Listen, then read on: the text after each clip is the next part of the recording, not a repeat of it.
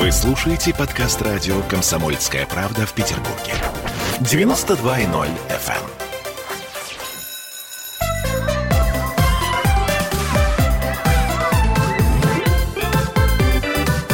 Родительский вопрос. 11.03 в Петербурге. Радио «Комсомольская правда» Санкт-Петербург. С вами «Родительский вопрос». Ольга Маркина. И в гостях у нас сегодня Наталья Романова. Мы будем говорить о грамотности. Наталья Романова э, не просто педагог и создатель школы э, грамотности Натальи Романовой, но также автор книги «Идеальная грамотность. Русский язык без правил и словарей». Почему мы вообще сегодня э, взяли эту тему? Потому что мне приходит масса писем. Ребенок плохо пишет, ребенок не успевает, ребенок делает странные ошибки. Ребенок практически не умеет читать вслух. Что делать? И э, поскольку я не специалист в этом вопросе, мы решили обратиться к специалисту. Я напомню, что мы в прямом эфире, что у нас есть э, трансляция ВКонтакте, и э, вы можете задавать нам вопросы, также можете звонить нам по телефону, в WhatsApp, в Viber писать. Словом, мы ждем ваших вопросов. И, э, Наташ, ну вот с чем связана вообще э, возрастающая волна дислексии и дисграфии? Что случилось в мире? Мире? Что происходит? Самая главная новость заключается в том, что никакой возрастающей волны на самом деле не существует. То есть это было? Количество дисграфиков на определенное количество не дисграфиков всегда постоянно. Я занимаюсь исследованием ошибок э, вот уже не только что годами, а десятилетиями и имею уникальную память на человеческие ошибки, начиная со своих одноклассников. Я сменила три школы сама, когда училась в школе, и передо мной как будто открывается файл с работами моих э, э одноклассников, и я вот сейчас прямо могу восстановить в памяти, кто каким почерком писал, какие делал ошибки. У нас в классе было только три человека, у которых не было дисграфии. Все остальные были дисграфиками. 32 человека в школе, я имею в виду вот последний Ого. класс.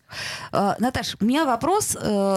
Э, есть ли такое понятие, как вот мне часто говорят, у моего ребенка идеальная грамотность. Потом я помню себя. Я, например, пишу без ошибок, но что касается правил, кроме а, тся и тся, я ничего не помню, но вот это вот я всегда проверяю. Ничего не могу с собой сделать, просто автоматически. Но тем не менее, а, идеальная грамотность это что?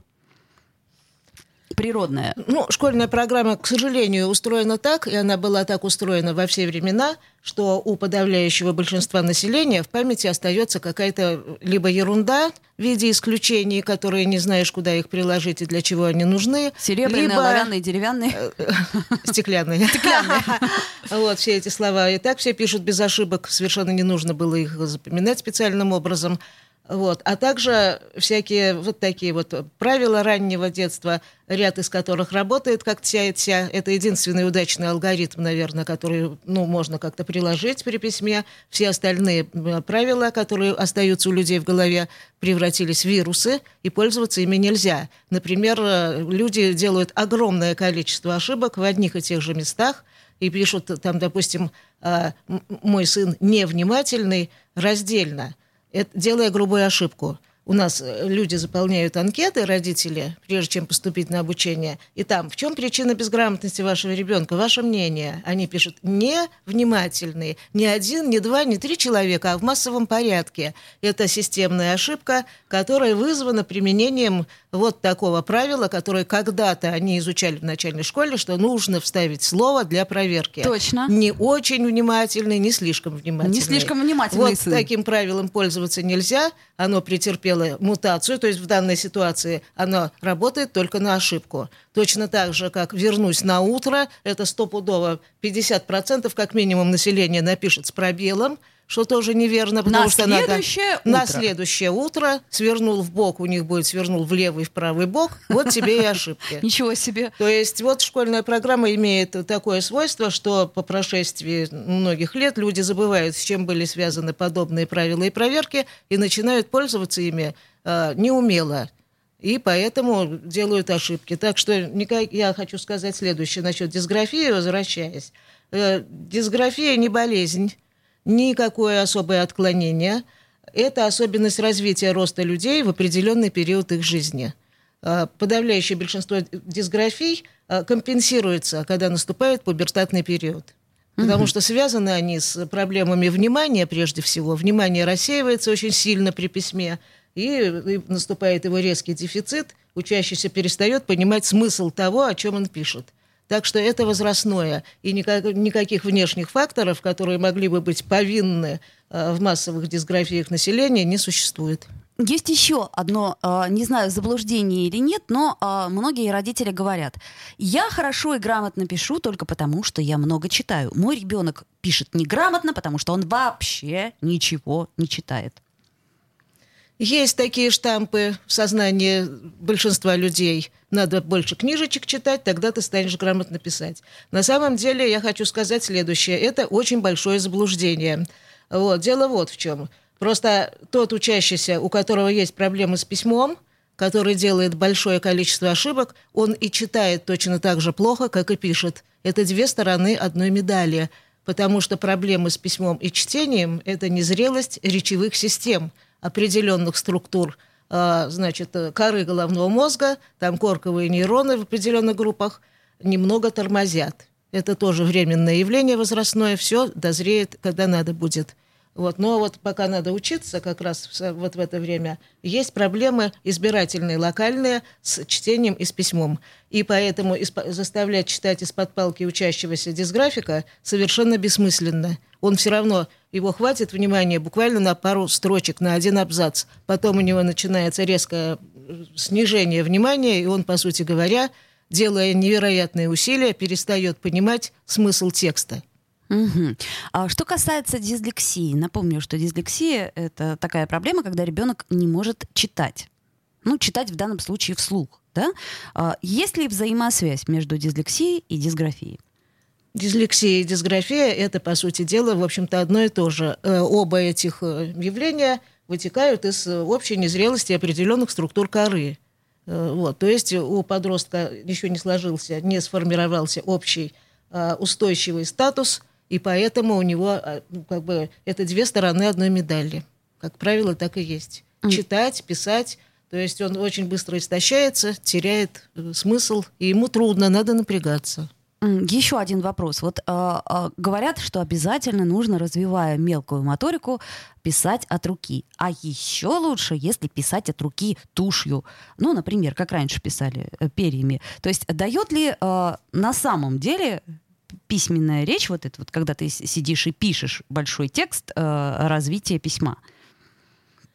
Ну, сейчас мы очень много ездим по разным фестивалям альтернативного образования, и очень много э, всяческих факультативов и курсов, где учат э, каллиграфии. Например, да. Вот, да, Модная тем, тема. Значит, под тем соусом, что это развивает мелкую моторику и помогает формированию значит, нужных клеток мозга и так далее.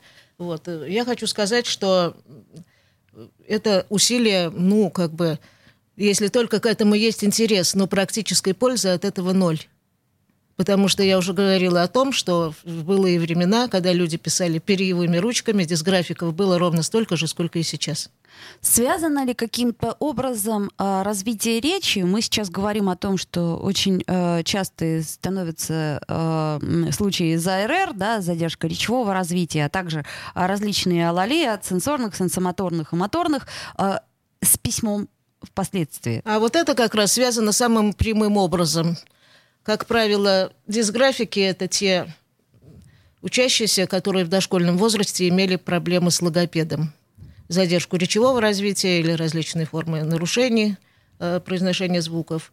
А когда они стали учиться, то все это вылилось в ошибки на письме, потому что дисграфия – это сумма двух э, не очень приятных вещей. Это слабое развлечение фонем, то есть фонематическое неразличение звуков – плохая их дифференциация. То есть это, по сути дела, логопедический шлейф, хвост, который тянется с дошкольного возраста. Это первое. И второе – это резкий дефицит внимания, который наступает тогда, когда человек взял ручку, стал писать. У него может быть прекрасная память, с мышлением это тоже связано достаточно косвенно, прекрасное мышление, но это все прекращается в тот момент, когда, он, когда ему нужно писать. Он там с трудом пару слов нацарапал и уже забыл, о чем идет речь. Именно когда работает мелкая моторика, незрелые клетки мозга начинают выключаться из процесса, как будто это защитная реакция. Они тормозят, и ученик все забывает, теряет тут же смысл.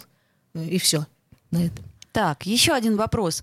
А, каким-то образом интеллектуальное развитие, то есть мы говорим сейчас о детях, у которых а, отсутствует умственная отсталость в любой степени, да? То есть мы говорим о сохранном интеллекте. Разумеется, конечно. А как же еще не говорить? Потому что дисграфики — это обычные учащиеся школ, гимназий и лицеев — у которых, э, у которых э, ну, трудно дается русский язык, которые пишут с ошибками. Вот и все, не более того. Если у ученика есть проблемы с ошибками, что он постоянно получает там 3-2, 2-3, и оценки приличные набирает только за счет устных ответов, либо разборов, там слово разобрать по составу, допустим, подчеркнуть. А когда диктант, то это, в общем-то, у него идут одни дойки, то это дисграфия и есть, потому что никакой бытовой безграмотности не бывает такой, что вот он нет учителя, причины внешние, нет учителя, ленивый, а вот, ну, книжечек не читает. Вот из-за этого он, значит, плохо успевает это все внешние бытовые причины. На самом деле, конечно же, дело не в этом. А, собственно говоря, обычно-то э, все причины называют именно те, которые ты сейчас перечислила. Мало читаешь, невнимателен, э, мало стараешься. Э, дорогие друзья, я напомню, что мы в прямом эфире. Наташа Романова у нас в гостях. Мы говорим о грамотности, о том, какие ошибки мы совершаем и как их избежать. Ну, по крайней мере, этой темы мы сегодня слегка коснемся. Напомню, что ВКонтакте у нас прямая трансляция, также у нас есть телефон прямого эфира, Вайбер и WhatsApp. А сейчас послушаем рекламу вернемся в студию. Родительский вопрос. Какие ваши доказательства? Ваши волосы будут мягкими и шелковистыми. Я убью тебя. Я сделаю ему предложение, от которого он не сможет отказаться. Ну, за понимание. Я вот думаю, что сила в правде. У кого правда, тот и сильнее. Прошлое не дает себя забыть. Запахами, музыкой, фотографиями. Мы помним прозвища своих одноклассников, хотя самих их не видели очень давно. Мы до сих пор в памяти бережно храним правила дворовых игр. Все эти воспоминания оживают в программе «Дежавю». Меня зовут Михаил Антонов. По субботам и воскресеньям в 11 часов вечера мы говорим о том, что нас радовало и огорчало. Какими мы были раньше. Давайте вспоминать вместе. До встречи хулиганы.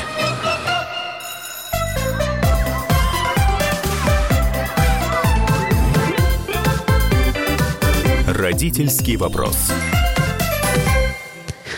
Вновь возвращаемся в эфир. Напомню, что 11.16 в Петербурге, и мы в прямом эфире. Мы говорим о грамотности, говорим о том, какие ошибки мы, родители, совершаем. И у нас в гостях Наташа Романова, а, автор школы грамотности, ну и, собственно говоря, множество книг, которые э, это раскрывают. А, ну, основные ошибки и заблуждения мы, по сути, перечислили, точнее, причины, как нам кажется, что ребенок мало читает, что он не может собраться, потому что он просто ленивый, он э, не хочет себя контролировать, он просто невнимательный. Но поверьте, что э, дисграфия и дислексия — это такая вещь, которую не преодолеть просто повышенным вниманием или чтением книг, или рисованием каллиграфических иероглифов. Это все, конечно, прекрасно, но что делать, Наташа? Во-первых, я хочу сказать, что не нужно все это э, сильно драматизировать, э, вот, преувеличивать э, это явление, все время говорить, что тут вот у нас дисграфия, как будто бы это какой-то тяжелый вообще неврологический диагноз. Это все очень смешно, потому что от этого не останется и следа. Самое главное – это терпение. И многие взрослые могут вспомнить себя. Их было подавляющее большинство. У них тоже были у всех проблемы с грамотностью тройки и двойки по-русскому, это все были дисграфики. Просто слова такого не было. А потом э, прошло время, все наладилось и настроилось.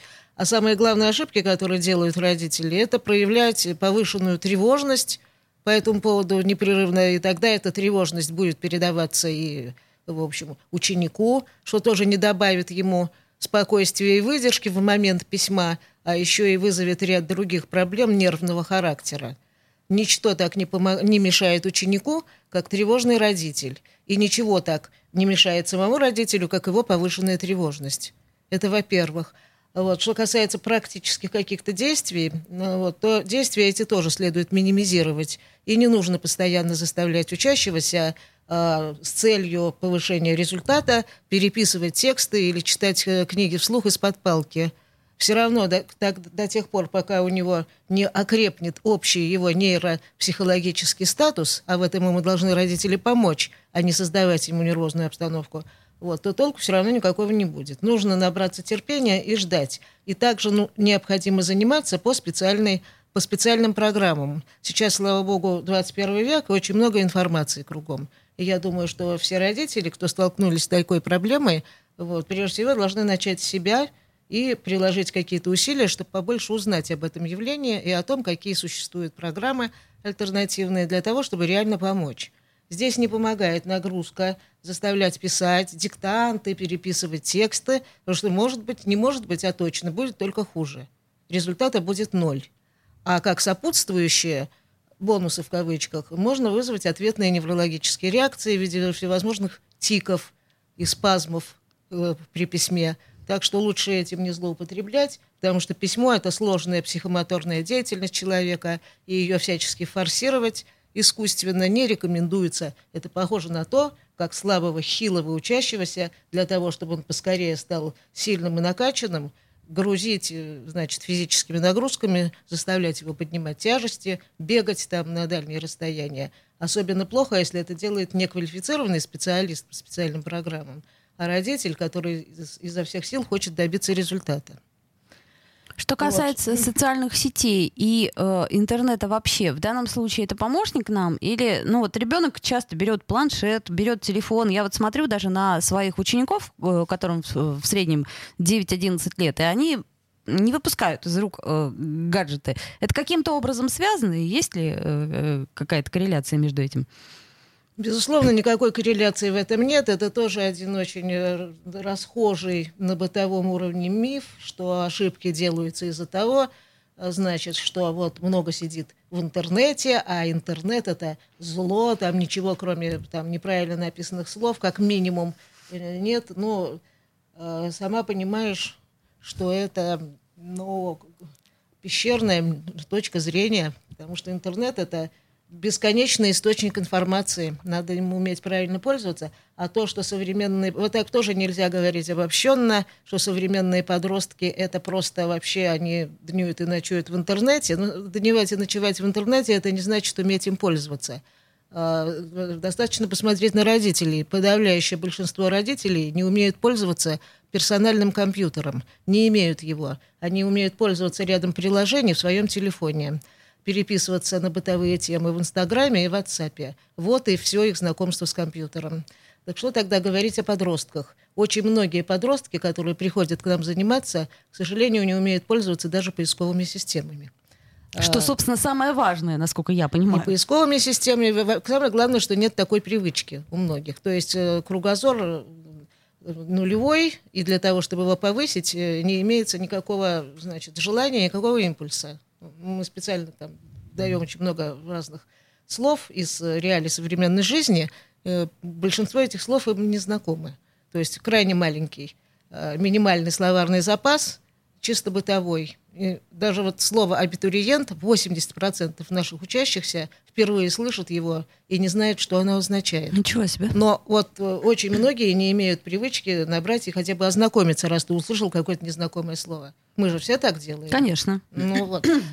И все это почему? Достаточно посмотреть на родителей. Точно так же они копируют модель поведения своих родителей, которые не имеют интересов особых. И, в общем, за последние пять лет ну, не прочли ни одной книги, не могут назвать ни одного современного автора. Так что что уж здесь удивляться. Да, это грустно, действительно грустно. Более того, э, судя по тому же интернету, мы смотрим, что действительно многие взрослые пишут с весьма-весьма а, грубыми ошибками, что, кстати, почему-то не прошло у них в пубертате. А, дело в том, что сама по себе грамотность и ошибки сами по себе не самоликвидируются. Явления, которые способствуют дисграфии, пройдут. Да, это можно и, и обязательно так и происходит.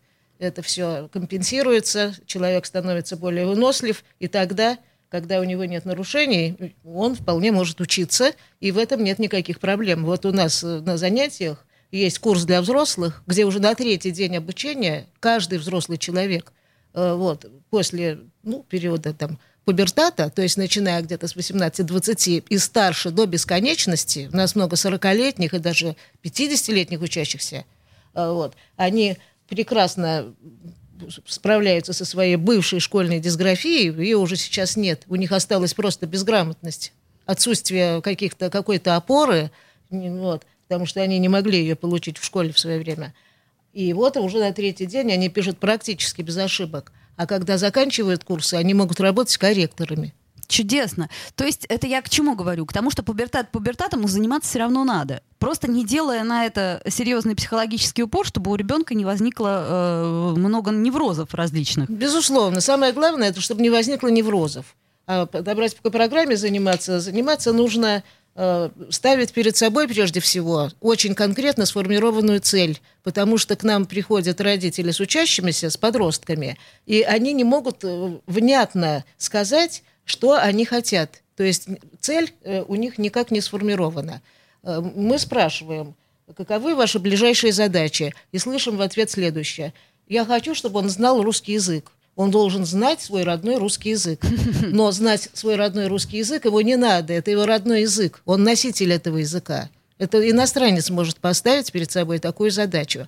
А потом знать русский язык, это не значит писать без ошибок.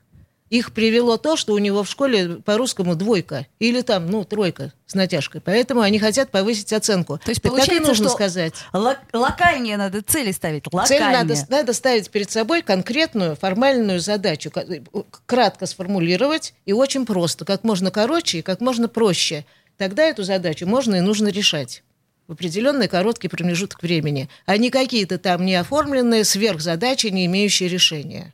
Вот. Выучить весь русский язык, всю грамматику, это совершенно не означает писать без ошибок. Есть огромное количество людей, которые не знают никаких правил, учились давно, вот люди старшего поколения. Или вот моя бабушка, которая закончила свое время шесть классов всего в школе для бедняков до революции еще в Оренбургской области. Она писала всю жизнь идеально грамотно, не имея представления ни о каких частях речи, и так далее. Никаких учебников не было тогда. И меня она выучила тоже и писать, и читать задолго до, до школы, к четырем годам.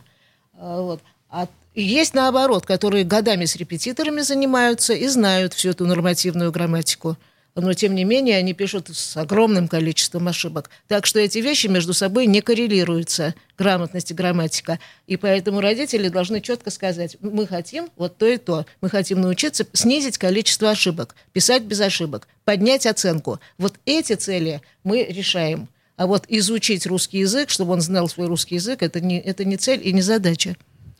Ну, вот сегодня мы так слегка прикоснулись к вопросу дисграфии и дислексии. Я надеюсь, что Наташа к нам будет приходить, э, ну, более или менее регулярно, и мы попробуем разбить э, на типичные ошибки э, наше представление о грамотности. И э, поскольку опыт у Наташи огромный в этом смысле, я так понимаю, что все равно ошибки, они повторяющиеся и цикличные чаще всего. Даже то, что ты сказала в начале по поводу про вставление еще одного слова. Я, например, подумала, да, действительно, ведь было такое правило, а оказывается, оно не работает. Типов ошибок очень мало. Все ошибки делятся всего на две группы. Вот, отлично. В следующий раз мы обязательно поговорим об этих двух группах и о том, ну, какие шаги мы можем э, предпринять э, первыми. Наташа Романова была у нас в гостях, основатель школы грамотности э, Наташа Романова, а также э, куча книг, которые вот у нее лежат рядом, которые вы, кстати, можете приобрести. Наташа, спасибо огромное. Родительский вопрос. В Ленинграде открыт рок-клуб. Рок-н-ролл жив. Пошли на работу к Борису Борисовичу Гребенщикову, и Борис Борисович сторожил эту баню. Первые рок-группы. Я говорю, а дай мне кассетку послушать. А я тебе, говорит, сейчас спою. И вот, видите, Цой мне одному, он мне поет все. Восьмиклассницу, гуляю. И меня уже так вставило. Первые фестивали. И там, и там был сидячий зал, и там, и там было жюри. Более того, жюри выдавало всякие грамоты и дипломы, которые впоследствии по жизни могли очень даже пригодиться. И настоящий драйв 80-х. Часто это заканчивалось все визитом в милицию. Легенды и мифы Ленинградского рок-клуба. Каждую субботу в 21.00 на радио «Комсомольская правда» в Петербурге.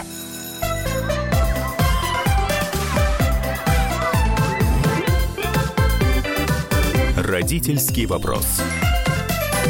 11.33 в Петербурге. Мы продолжаем разговоры об ошибках. И к нам присоединяется нутрициолог Ольга Панова. Привет, Оля. Да, Олечка, добрый день. Да, вот мы говорили про ошибки, э, которые делают при письме, э, ошибки, которые делают, в принципе, дети, но э, я думаю, что в еде мы тоже совершаем массу, массу ошибок. Итак, начнем. Ну, изначально в еде же у нас взрослые ошибки совершают. Дети-то как они могут ошибки совершать? Ну, разве что, они... Э, знаете, как это, отвернулся, а он сожрал весь шоколад, который есть. Это единственная ошибка, которую может совершить ребенок. А, вот. Да, посмотрел, как кошка стянула бутерброд и решил стянуть шоколадку, да? Да. Как обычно. Но, Оль, на самом деле я э, думала, какие часто ошибки совершают. На самом деле, как бы есть ошибки, которые потом последствия очень серьезные несут. Я вот для себя просто выписала эти ошибки, их на самом деле не такое большое количество. Э, первое, самое основное, что детей не приучают пить воду. И потом вместо того, чтобы ребенок утолял жажду, он начинает сладкие газированные напитки, ну, то, что на самом деле потом приводит к печальным последствиям, и очень тяжело э, от всего этого отучить. Вот это, наверное, самая большая ошибка с далеко идущими последствиями, которую, как вот, к сожалению, с предыдущим, предыдущей информацией в пубертате ну, не изменить. То есть с этим очень тяжело. Это наша ошибка. К сожалению, у меня ребенок привык пить чай. А, чай не сладкий, но тем не менее чай. Ну, чай, можно же на самом деле чай поменять на зеленый чай. В принципе, уже еще а потом лучше. Еще, еще, еще разбавлять. А потом зеленый чай еще разбавить, и уже опа, и вода. Ну, гипотетически так. К пубертату, надеюсь, справимся. Итак, ну, пить воду. Да-да-да, пить воду. Ну, здесь с чаем на самом деле не так э, плохо, как э, с газировкой, честно говоря. А потом, на самом деле, ну вот э, здесь э, такой очень сложный вопрос, э, когда детей очень рано приучают к общему столу. И э, если родители, э, скажем так, адепты здорового питания, э, то это, в принципе, ну, неплохо, ничего плохого не будет. Они в данном случае все-таки э, разбираются в том, что они едят, и то, что нужно ребенку. А вот если на самом деле э, никто в семье не задумывается о здоровом питании, а там есть много соленого, много копченого, ну то есть такие очень яркие вкусы, а, то сбивается прицел ощущения ребенка от вкуса. И потом э, то, что касается э, еды более здоровой, которая ему будет э, необходима, очень сложно будет приучить, особенно это овощей касается, да, потому что все-таки у них не такие яркие вкусы. Я, кстати, когда вот под эту, про эту ошибку думала, я думаю, а как же здоровое питание, допустим, на Шри-Ланке? Я когда там была, я очень удивилась, они же солят фрукты чтобы а, почувствовать вкус, именно сладкие фрукты солят, потому вот, что они например. То есть они у них забиты. Ну нет, это на самом деле э, ничего к здоровому питанию никакого отношения не имеет. Просто у них все рецепторы забиты, и им нужно их чем-то перезабивать для того, чтобы чувствовать другой вкус.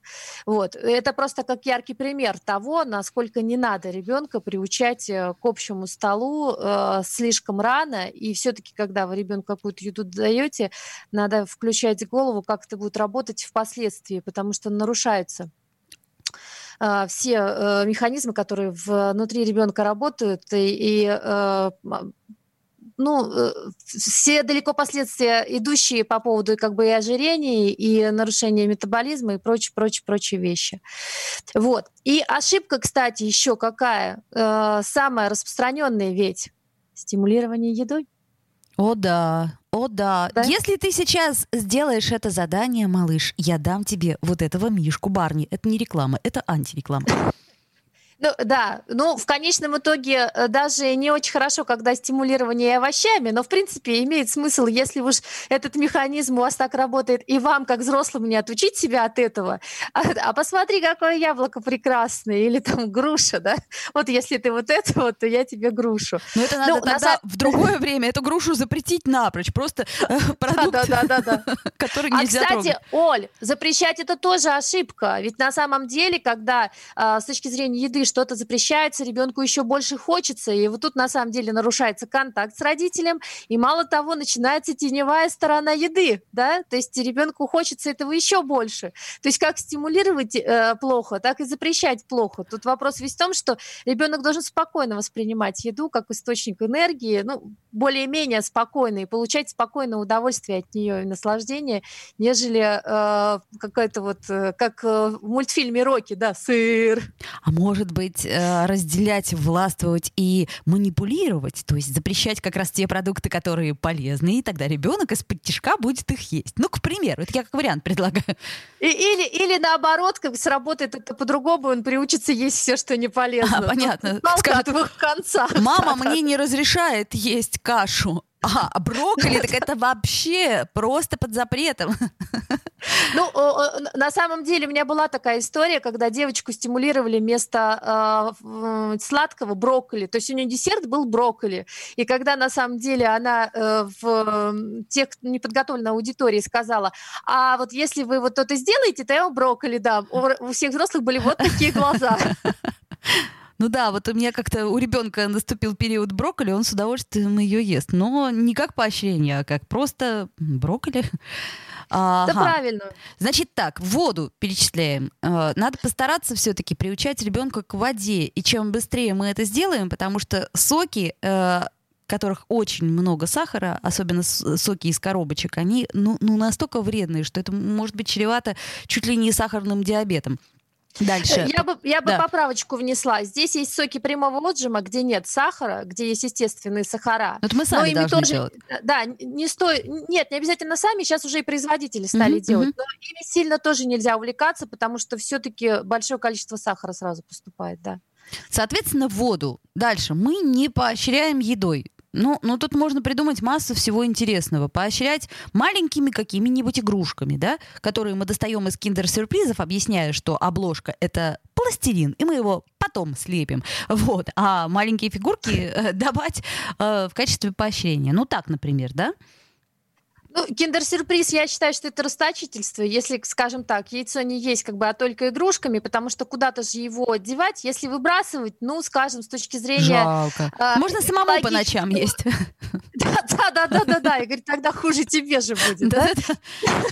Ну, можно массу вещей придумать на самом деле, потому что как бы и маленькие закладочки, и маленькие всякие такие штучки, ручки, карандашики. а, Наклейки. Девочки так вообще любят, да, а мальчики, ну, я уже не помню, но как машинки там и что-то другое, как бы тоже вполне возможно.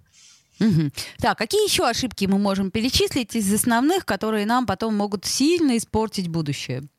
Вот э, есть э, одна, которая подрастет, э, похудеет, особенно бабушки любят успокаивать. да, ничего, это очень ничего, частая история. Ничего, все же были толстенькими. Ну, вопрос есть в том, что сейчас время поменялось, как бы дети намного меньше двигаются, и вот если он на самом деле как бы сейчас уже выглядит как бы толстеньким, лучше на это обратить внимание и уже сразу на этом сосредоточиться, не в смысле тревожности, а в смысле позаботиться о питании и посмотреть, чтобы вот такого сладкого не было. Но не ошибка, а вот, кстати, по поводу э, дисграфии, это систематические ошибки, да, ну вот, а, здесь система, система ограничений фастфуда и сахара, это даже не ошибка, а благо очень большое. Но вот почему-то как бы не хотят к этому стремиться. Вот. вот это вот на самом деле самый большой подарок был бы, который бы нивелировал, может быть, даже и все остальные ошибки.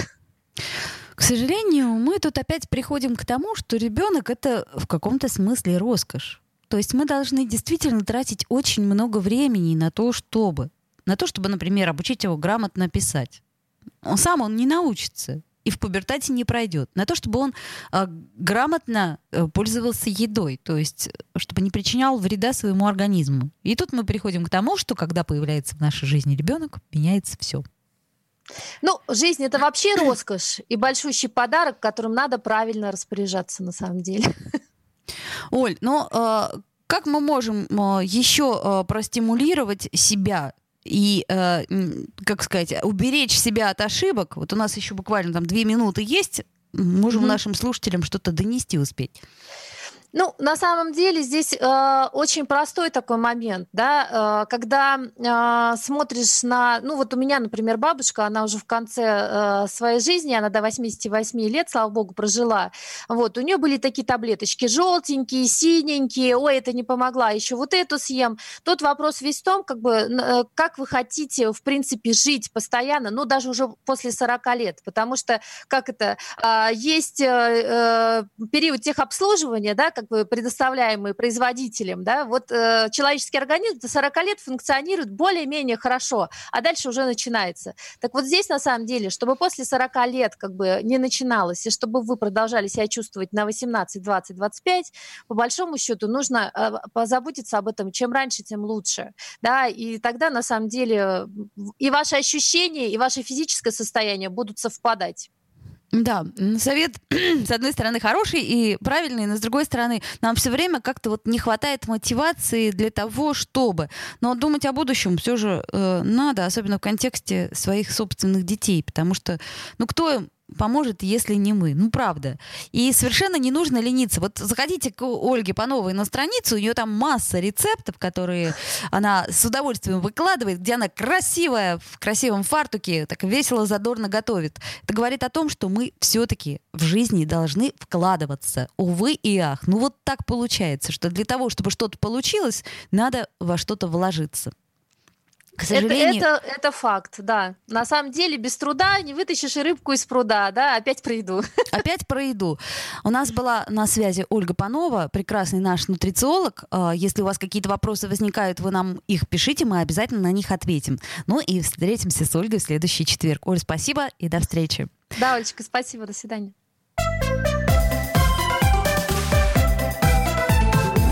Родительский вопрос.